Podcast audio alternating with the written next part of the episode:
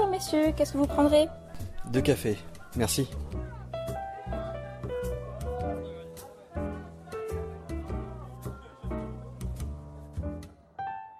Bonjour Olivier, donc pour ce nouveau numéro de Café Rolliste, on est au Festival international du jeu de Cannes et je vais en enregistrer pas mal.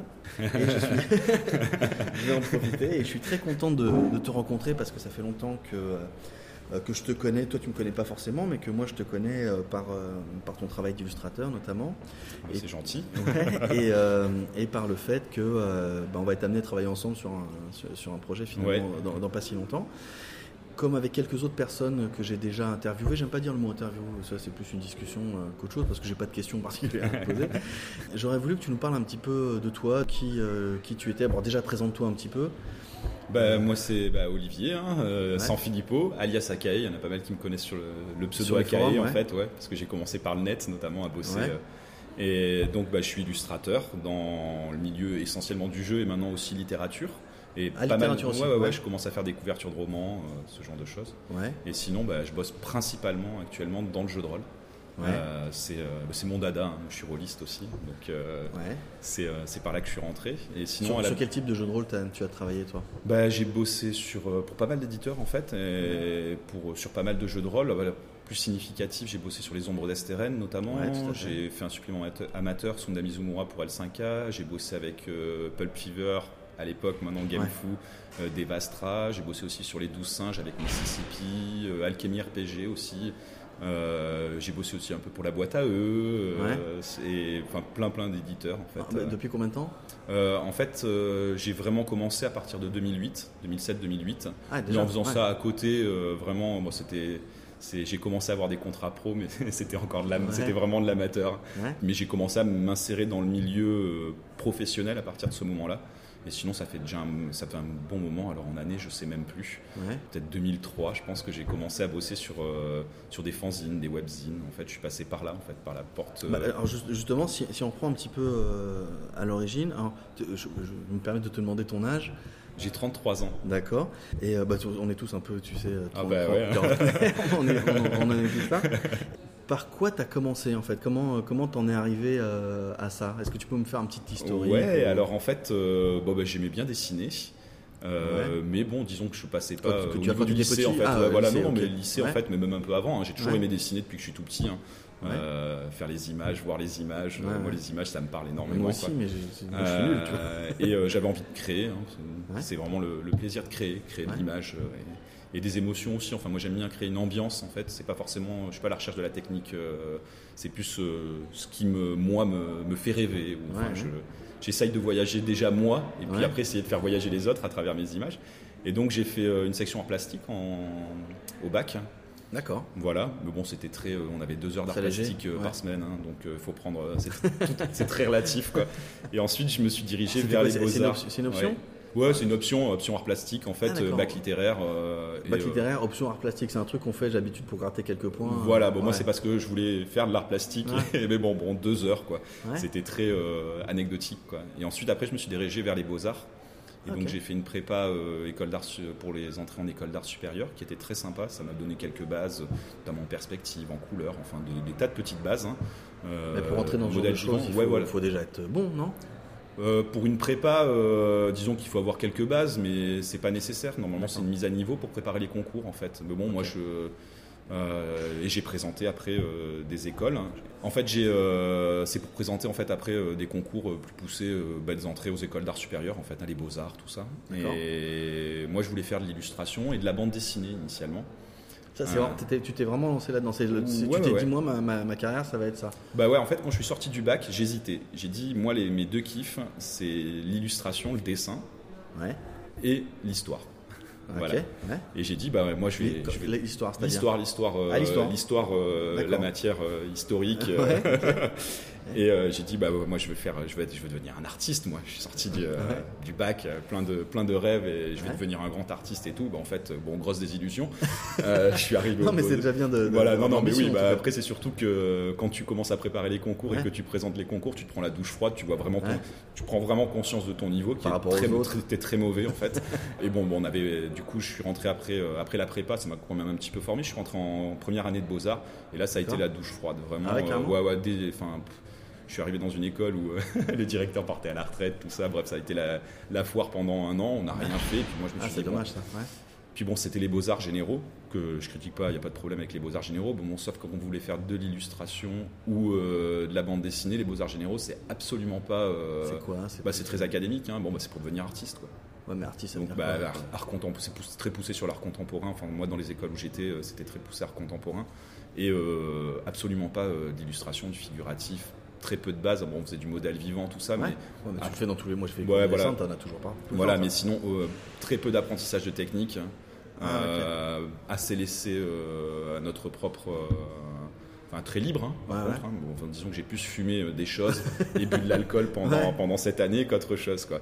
Ah, mais bon, t'as, là- t'as préparé ton, ton- Voilà. ta vie d'artiste. voilà, c'est ça. Et puis je me suis dit, non, il faut absolument que je fasse quelque chose. Moi, c'est pas possible. En plus, c'est 40 heures de cours par semaine. Les conférences, on faisait, il y avait des conférences obli- pas obligatoires, mais obligatoires en fait, pour pas Ouais. se faire saquer. Euh, j'ai dit, moi, enfin, passer 40 heures à rien faire, c'est pas possible. Puis je me suis dit, bon, bah, je vais changer de branche en fait. Voilà. C'est bien. M'en avait dégoûté hein, du dessin en fait. Euh, ça s'est assez mal passé en fait. Je me suis dit, bon, bah, on va changer de branche. Qu'est-ce que je vais faire? Et j'ai dit, bah, moi, j'adore l'histoire. Et je suis parti en fait à l'université. Ouais. Et euh, je suis allé jusqu'au doctorat, quoi. Donc, donc tu as fait ta première année en- aux Beaux-Arts? Euh, Une, une année en, en prépa, Une année en première, prépa, une année en Beaux-Arts. année aux Beaux-Arts, et après j'ai changé de voie. Ouais, voilà, en histoire, et puis en fait, euh, quelques mois après, bah, le, Mais excuse-moi de te poser la question, mais euh, qu'est-ce que tu visais comme, j'ai envie de te dire, comme métier? C'est un peu bizarre parce que Bah. tu partais d'une ambition d'artiste, d'illustrateur, et puis tu pars faire de l'histoire. Et euh, par expérience, parce que j'ai un, collègue à moi qui avait fait un peu la même chose que toi, enfin pas artiste, mais qui avait fait de l'histoire avant de faire de l'informatique, il savait pas trop, tu vois, vers quoi se Ah, pour destiner, et pourtant il a enchaîné 5 ans d'histoire. ah ben, Et toi, t'en as fait 8, non? Ouais, euh, Ouais. plus, Plus, ouais, les thèses en histoire, Ouais. ça dépasse les 3 ans en règle générale. Mais euh, ouais, non, mais en fait, même quand je suis sorti du bac, en fait, je savais même pas ce que je voulais faire, quoi. Ouais. Sortais un peu paumé, euh, qu'est-ce que je vais faire Euh, Ouais, je vais devenir artiste, mais en fait, c'est pas ce qui me plaît. Enfin, artiste à proprement parler, quoi. Enfin, disons Ouais. que je veux faire de l'illustration, mais bon, je me suis cherché un peu, quoi. Et puis bon, bah, j'ai dit, allez, on part en histoire. Alors au départ, c'était un peu le sentiment, euh, reprendre première année, c'est un échec. Alors Ouais. pas du tout, en fait. Ouais. Et ça m'a vachement apporté, en fait, ces deux années de beaux-arts. Et de me dire, en fait, dans la vie, il faut que je fasse ce que j'ai envie, quoi. Enfin, voilà, Ouais. donc j'ai dit, bah, je, veux faire, bon de- je, veux, message. je veux faire de l'histoire, je sais pas Ouais. où ça va me mener. Ah ouais. Parce que quand je suis rentré en première année d'histoire, franchement, j'avais absolument pas où, que j'allais faire euh, un master euh, et puis, un, et puis une thèse euh, après. Quoi. Euh, Bah, surtout que c'est compliqué, ça fait partie des sciences. euh, alors c'est pas des sciences sociales, mais ça fait partie des trucs comme littéraires, comme les sciences Ah sociales, non, bah, où, où on, on sait malheureusement, et je- ça m'écœure de dire ça, mais que c'est pas des c'est pas des études qui te mènent à des métiers de toute façon, tu vois, à, à part être prof d'histoire ou prof de langue euh, et universitaire, ou universitaire. chercheur, voilà. Ouais, mais c'est des, des trucs qui s'auto-reproduisent, tu vois. Tu, Oui, tout à tu fait, t'arrives oui, pas oui, sur le marché du travail. Je, je déteste dire ça, je préfère te dire que c'est pas du tout mon bord, mais, Ah non, mais c'est une réalité. hein. mais c'est une réalité. Euh, C'est-à-dire qu'il y a un moment où tu dois manger et, et faire des études d'histoire, on a actuellement, et encore une fois, c'est très malheureux, mais on se dit que ça mène pas à quelque chose. Bah, si on ne suit pas la, la voie dorée, comme on Ouais. dit, hein, euh, la carrière classique, Ouais. en effet, bah, c'est excellent. Enfin, moi, j'ai, ça m'a apporté bon une, pour l'esprit, une c'est bon culture, pour une une ouverture d'esprit euh, sur les cultures. euh, parce que je travaillais beaucoup sur, euh, notamment la culture asiatique, tout ça. Après. D'accord. Ah, Donc, euh, que- Japon, ouais. Japon, Ah non, mais c'est et intéressant. les échanges Europe-Asie, en fait, Ouais. j'ai fait une thèse là-dessus. Et euh, mais c'est vrai qu'en fait, quand je suis rentré, euh, à aucun moment j'ai réfléchi à euh, comment je vais gagner, ma, Ouais. comment je vais gagner ma vie, Ouais. en fait. Et puis bon, bah après j'ai rencontré ma femme. hein. et Pendant- en fait, pendant qui tes me- études? Ouais, ouais, pendant mes études, même un peu avant. Ouais. Et en fait, elle m'a beaucoup poussé à faire ce que j'avais envie de faire. Au final, donc j'ai fait, je suis allé jusqu'à la thèse. Bon, j'ai eu un petit problème de santé, et j'ai dû arrêter. J'ai juste pas soutenu ma thèse en fait Était déposée, tout ça. Et en fait, euh, suite à ça, je me suis dit, bon, bah, faut que bon, le milieu universitaire, ça m'a un peu. euh, il faut que je passe à autre chose. Et euh, par contre, depuis des années, Bon, je continue à dessiner en parallèle, attention. hein, euh, tu continuais toi à Ouais, ouais, dessiner ouais, pendant que tu faisais ta, ta thèse d'histoire, enfin ta thèse ou tes études même. voilà, parce que en fait, j'ai arrêté l'université en 2012. Donc moi, ça fait déjà depuis 2007-2008 que je bosse déjà un petit peu dans le pro. Et puis après, ça Ah s'est oui, euh, accéléré petit à petit. Toujours dessiné à côté. Parce que ça, par contre, ça m'a jamais quitté. hein. La passion, c'est pendant quelques mois après les beaux-arts, j'étais un peu dégoûté. Puis après, c'est enfin, une quoi. drogue, quoi. Faut- Ouais. Il faut un crayon, il faut du papier. euh, Bah, c'est une euh, manière, c'est- il faut que tu t'exprimes, quoi. c'est ça, c'est ça, c'est ça. Alors j'ai adoré la recherche, l'histoire. Enfin, vraiment, c'est quelque chose que j'aime toujours, que je suis toujours passionné d'histoire et de recherche euh, historique. Mais disons que le milieu universitaire, c'est pas forcément un milieu pour moi. Et puis bon, bah, c'est en dehors de ça. euh, c'est vrai que on retrouve- tu te retrouves avec un master d'histoire. Euh, avec, euh, tu peux avoir toutes les excellentes notes que tu veux, euh, avec un master d'histoire et un niveau doctorat, ben, le marché de l'emploi c'est néant en fait. Donc Ah oui, j'ai fait une petite année. part être gardien de musée ou. Ouais, ouais, mais il faut passer encore des concours. euh, Ouais, ce que tu Donc me disais euh, hier, passer des concours de classe A, etc. Ouais. euh, c'est euh, faut les passer quoi. Ah. Et, euh, c'est et donc j'ai cherché pendant un an du boulot après, en continuant par contre à dessiner du coup, euh, euh, voilà, euh, pas mal. Et puis bon, au bout d'un an de galère, euh, de faux plans et ce genre de choses, euh, j'ai ma femme qui m'a dit Vas-y, Tu veux dessiner T'es prêt à en faire euh, Ouais. ça à plein temps, tout le temps Ah bah, J'ai dit Bah ouais, ouais, ouais, franchement quoi. Et bah vas-y. Et donc en 2013, euh, fin 2013, octobre 2013, je me suis lancé à plein temps dans le dessin quoi, et dans l'illustration. Quoi. Bon, J'avais déjà fait mes contacts, j'avais déjà des contacts dans le milieu de l'édition, donc ça c'est cool. Euh, notamment, j'ai fait des salons, j'avais reçu un prix en 2012 qui m'a permis de, en fait, de rentrer. euh, c'est euh, le prix Zone Franche, en fait, jeune illustrateur. Zone franche, t'as Bagneux? Ouais, c'est ça. Mais je c'est me demande si on s'est pas Avec. Marie-Charlotte, euh, oui, je pense qu'on s'est On s'est rencontrés la première fois à Bagneux. Voilà, c'est ça. rencontrés la première fois à C'est. Bagneux. Ouais. Et donc après, j'ai été invité. Ça m'a permis en fait de. Que Bagneux, c'est à côté de chez moi en fait. Ben oui. et et, et j'avais été emmené là par Eric Niedan, il me semble. Et, euh, et il me semble qu'il m'avait présenté à toi et que je, ensuite j'avais plus fait attention. Ouais. Je t'ai revu là récemment et je dis ah bah oui, lui je le connais. Ouais. Et ouais, ouais, non, non, carrément. Bah oui. bon, en même temps, c'est un tout petit milieu. Ouais, non, mais, ouais. On se croise, euh, on, se a vite fait de tout se croiser Ouais. en fait. euh, et c'est ce qui est cool en fait. Ouais, non, Euh, mais voilà. Donc. Donc tu as eu un prix, tu me disais, à, Zone Franche. en 2012, ouais. Et donc ça t'a donné quoi ce prix-là? Bah, en fait, ça m'a fait mettre le pied dans les salons euh, littéraires, en fait, dans le milieu littéraire. Oui, parce que Zone Franche, pour ceux qui savent pas, c'est pas un salon de jeu de rôle spécifiquement. Non, il y a une petite Il y a partie. une toute petite partie de jeu de rôle, mais en fait c'est sur les littératures du fantastique, de, de la tout SF et des choses comme Tout ça. à fait. Voilà. c'est pas un gros salon, mais c'est en plus de ça, il vient d'être annulé là. Enfin, euh, Oui, mais il, enfin, Ah, il reprend il, il renaît de ses cendres sous un autre nom en fait. C'est Ouais. plus, c'est plus Zone Bah, Franche. Et disons qu'une partie de l'équipe de Zone Franche, Marie-Charlotte, tout Ouais. ça, enfin, il y a, il y a un beau staff qui se prépare. Il y a le salon de Mont- à Montrouge, Ah, c'est à Montrouge ils vont le faire? Voilà, et qui c'est euh, c'est l'année prochaine. Donc, euh, non, cette année, non, que je dis des bêtises. Ah, cette année Oui, oui, non, là, là, tout à Ah, ça fait plaisir d'entendre Donc, ça. euh, ça, Ok. c'est, si je me trompe pas, alors euh, je vais pas me tromper, mais je crois que c'est le 11 avril. Euh, 11 le week-end du 11 avril, ouais. Là Ouais, ouais. Ah, c'est dommage parce que c'est en même temps que Nice Fiction. ouais.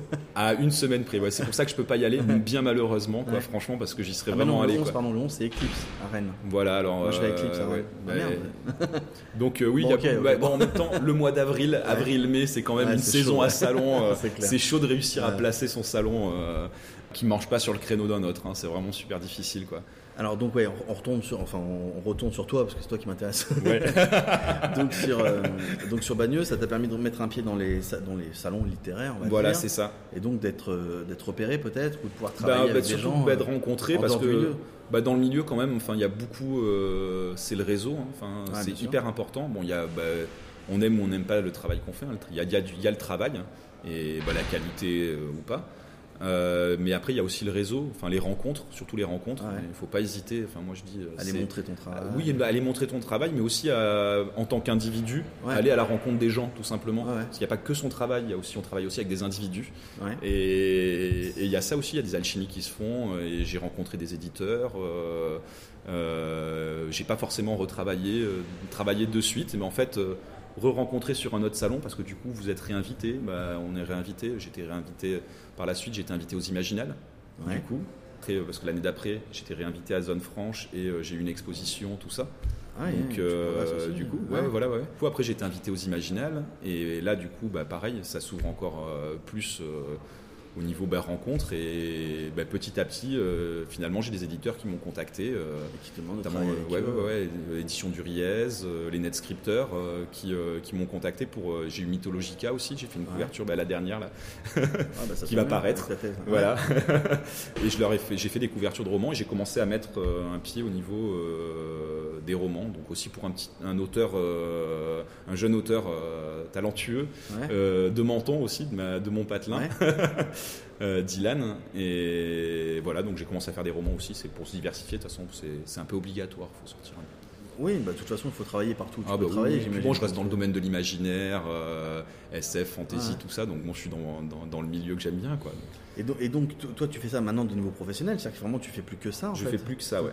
Ta- C'est ça. tes journées, elles sont consacrées à ça. Ah ça Et euh, alors, j'ai une question qui va te paraître un peu peut-être euh, personnelle, mais est-ce que tu arrives à en vivre de ça Alors, euh, j'avais fait un prévisionnel, hein, euh, et disons que là, à l'heure actuelle, je dégage pas un salaire, c'est Ouais. une évidence.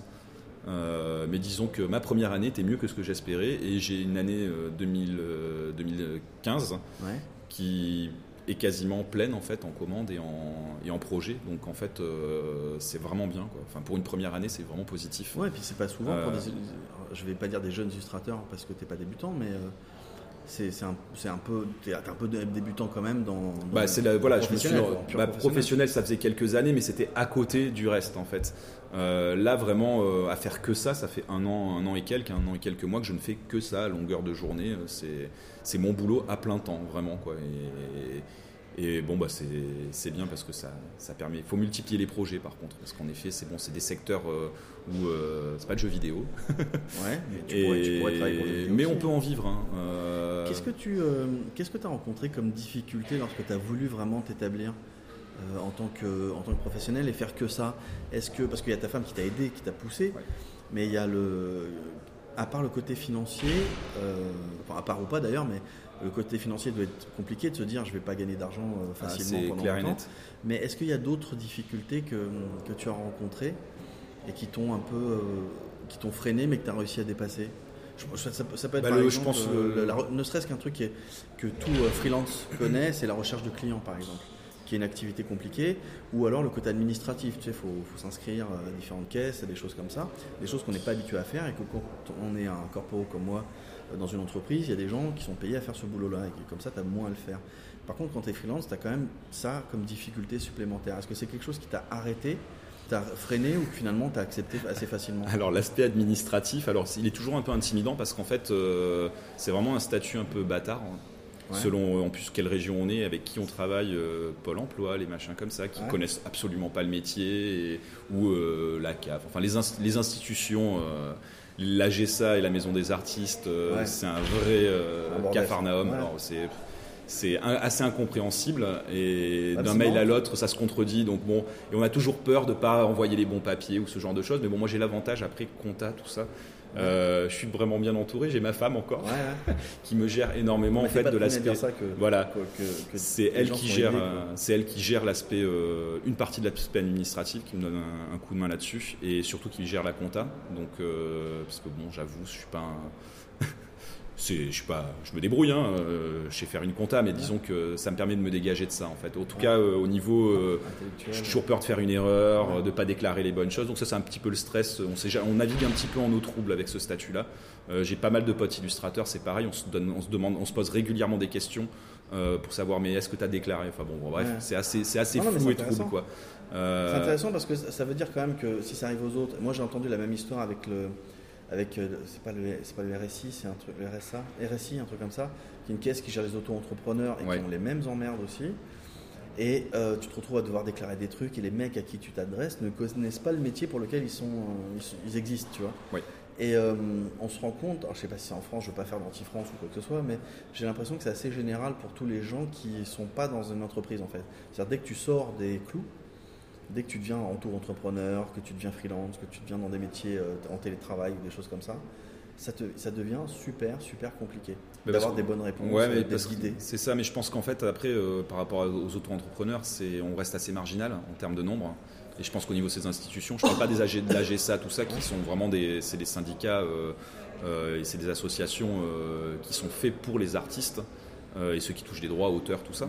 Mais en tout cas, par exemple, pour les auto-entrepreneurs, à mon avis, c'est parce que déjà, de base, il n'y a personne qui est formé à, à- aux questions euh, qui sont propres à des... euh, des, des artistes ou ce genre de choses hein, déjà enfin et puis bon bah c'est c'est hyper compliqué c'est ah, le RSI ça a été super mal géré hein. c'est pas nouveau. hein. Euh, tous les auto-entrepreneurs vous le diront. hein. Ouais, tout bah, va bien jusqu'à ce qu'il y ait le moindre problème. Alors là, c'est le, c'est Ouais, la catastrophe, quoi. Mais quand tu dis, tu vois, les mails contradictoires, il y a un autre illustrateur, je me demande, c'est pas Ino, euh, qui, en avait parlé de la même, de la même chose, tu vois.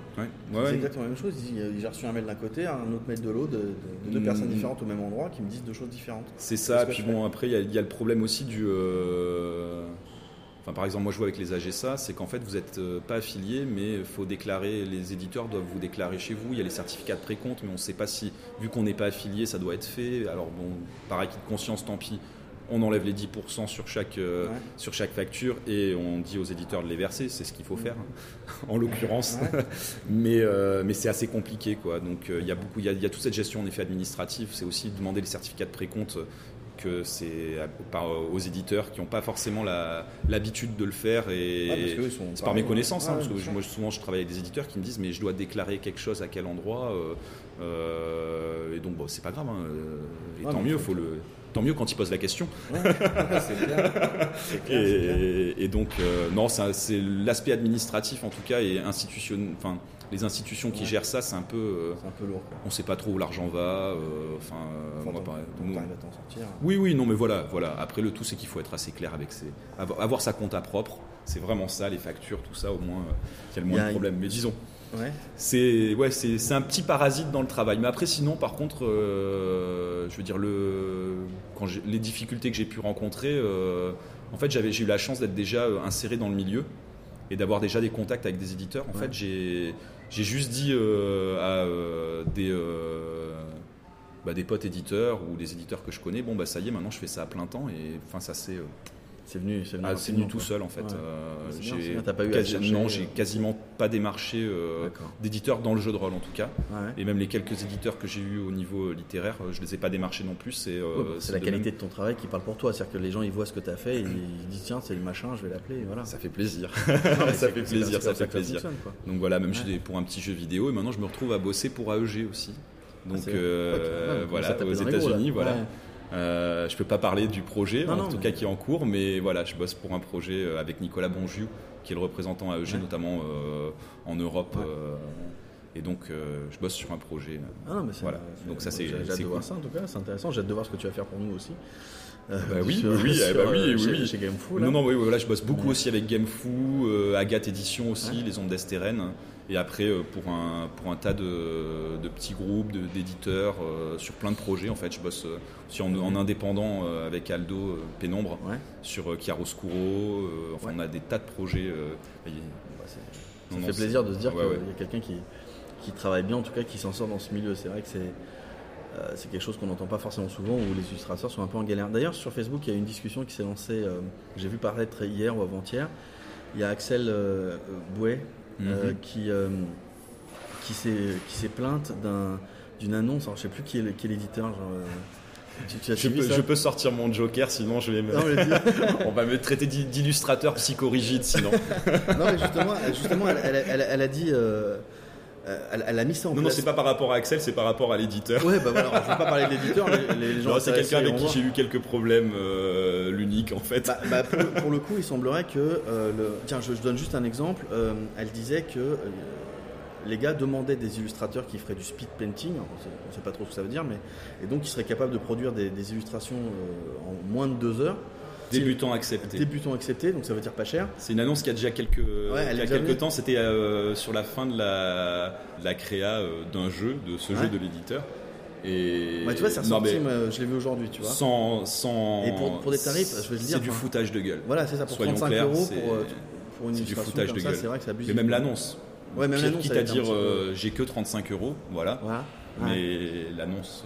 Est-ce que- c'est quelque chose qui est spécifique à, à ces éditeurs-là que je ne vais pas nommer là Ou est-ce que c'est quelque chose que, que tu as re- remarqué dans le milieu euh, Euh, on le trouve dans tous les milieux. hein. Euh, je veux dire, euh, ça, les gars qui vous disent non, mais en plus c'est ta passion, alors ça c'est Ouais. génial. quoi.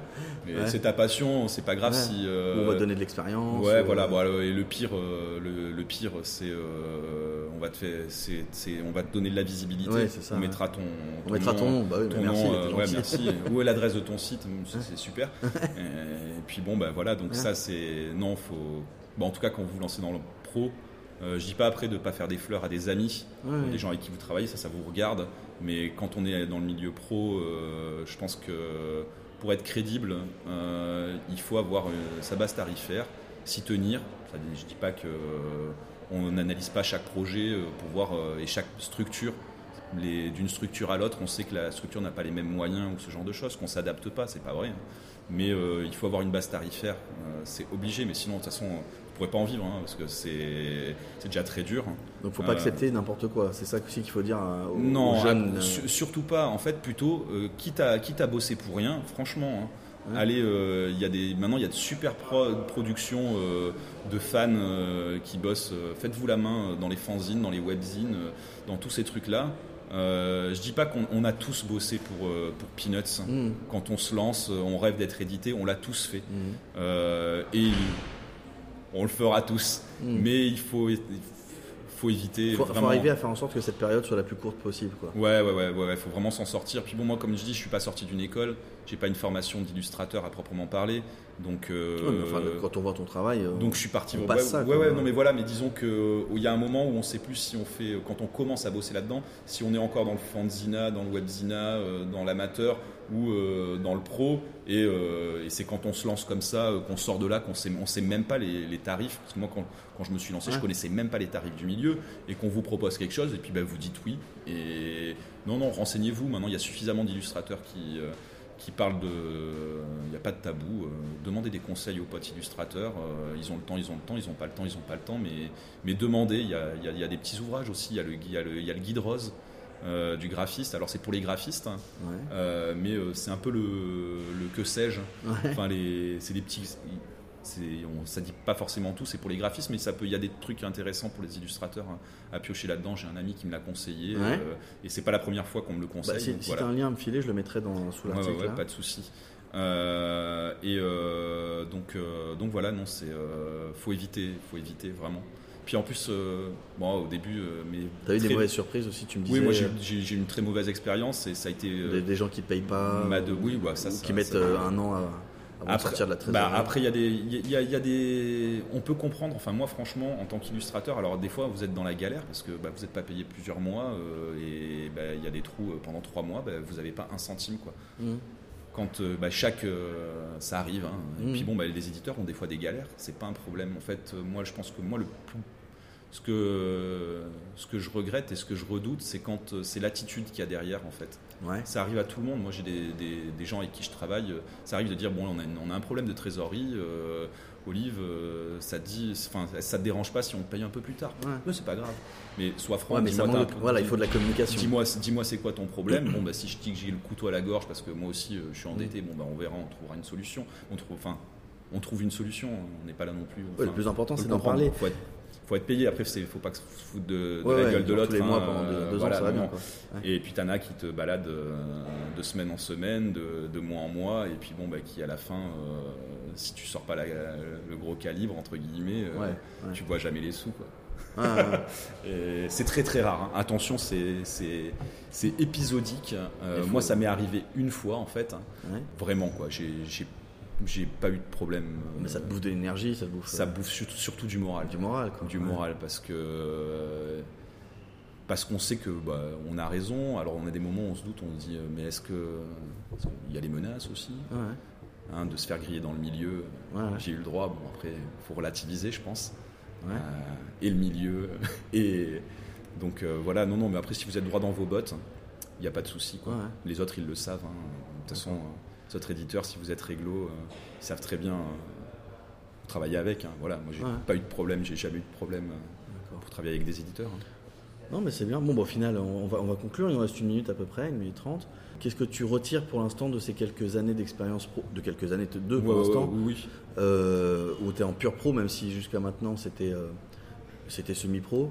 Oui, voilà, je On faisais peut ça. pas dire que c'était amateur, Je faisais parce que ça quand même payé. euh, en Et- par- à, à côté de, Ouais. de mes autres activités, mais en pro, ouais. Ah, Et qu'est-ce que tu retires de cette, euh, de cette deuxième année ou ces deux premières Bah, années que j'ai envie de continuer, quoi. Ouais. Franchement, ouais, ouais, non, non. Puis je fais de rencontres géniales, quoi. Ouais. euh, que ce soit des équipes, euh, bah, toi, regarde, voilà, non mais c'est con à dire, mais euh, on rencontre des gens géniaux, des éditeurs géniaux, et c'est une majorité quand même. faut le... non, chacun, dire, chacun a, sa, a, son, a son caractère, bah, ou quoi que ce soit. On se souvent sur les erreurs, les problèmes qu'on a eu. Mais c'est normal, c'est normal parce que c'est ce qui vous touche le plus après. Hein, mais après, concrètement, une grande, moi, c'est une, majorité. Je m'entends très bien. Enfin, j'adore les gens avec qui je travaille, vraiment, vraiment vraiment. Puis tant qu'il y a le dialogue, enfin moi je pense que dans, il faut beaucoup de dialogue. On avait créé le GIR notamment. Ouais, bah, je me souviens de ça, c'était bien ça. Euh, voilà, enfin moi on m'avait contacté pour, pour, pour, fonder avec euh, Arnaud, euh, Fabien, Willy, enfin tout, un, tout un groupe romain. Et le but, c'est de se dire, c'est pas de, c'est absolument pas de, de, critiquer ou de quoi que ce soit, c'est de donner des conseils. Et en fait, il y a vraiment une clé, c'est que tous les, toute la chaîne, en tout cas éditeur, euh, parce qu'après il y a la chaîne des distributeurs, tout ça. Et je pense que les éditeurs et les créateurs, c'est vraiment on est on est dans le même panier. Euh, non, c'est le dialogue. Et puis quand dès, que ça dès que ça dialogue, dès qu'on discute, dès que dès que c'est ouvert, ça se passe mais, mais super bien. C'est que du bonheur quoi. C'est que du bonheur.